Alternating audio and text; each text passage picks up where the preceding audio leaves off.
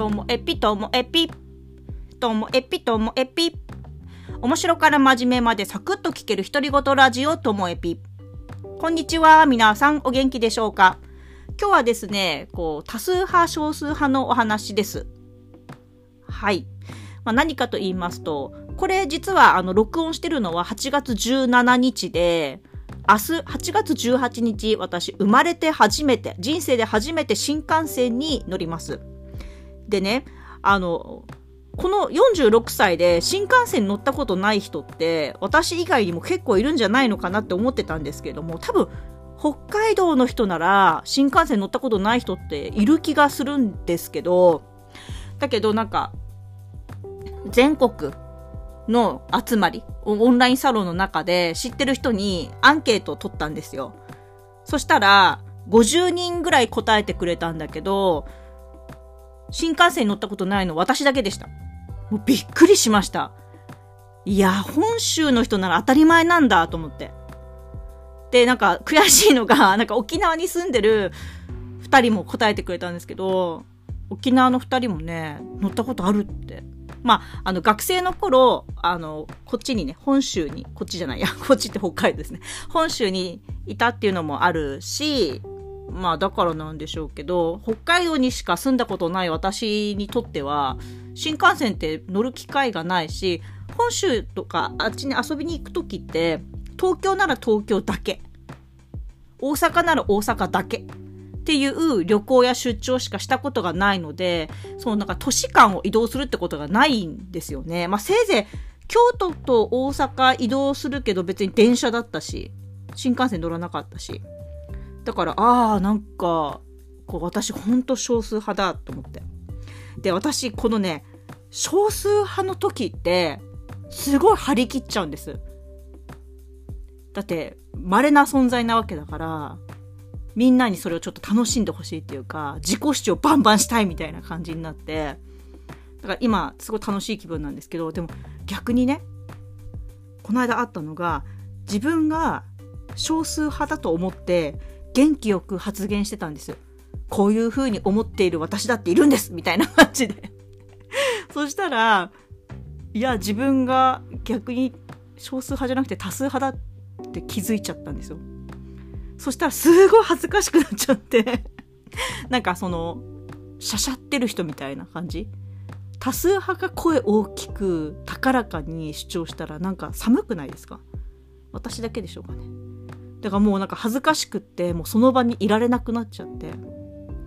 ていうなんだろう私の中ではどれぐらいのこう自分がこう占有率っていうんでしょうか多数派少数派の、例えば、今回で言うと50人のうちたった1人だとしたら私って2%じゃないですか。2%。で、えっと、例えば乗ったことある人が今回で言うと98%ですよね。で、声の大きさは、それとなんか反比例するっていうんですか？まあ、例えば、うんと、今2%だとしたら、うんと、母数いくつにしたらいいんだ？98でいけるようじゃ 196?196 っていうのを母数にするとしたら、えっ、ー、と、それでちょうどいいですよね。だとしたら、えっ、ー、と、2である私は、98の声で、ボリューム98で主張するみたいな。でも逆に、自分が98%の方だって知った時には、こう、2の声で、ポシュポシュ、ポシュポシュと主張するみたいな。そんなイメージでしょうかね。だからなんか反比例するみたいな感じ、自分の中ではあります。まあ大体こう、50-50、その、50だと思ったら、大体まあボリュームで言うと4ぐらいになりますかね。196割る50だから、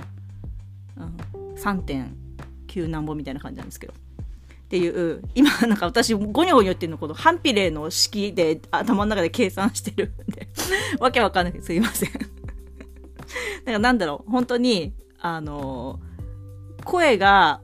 大きいので、もともと自分が。少数派の時、すごい発揮されるタイプだと思うんですよ。でも自分が多数派の時っていうのは、もうなんか、あの、声小さく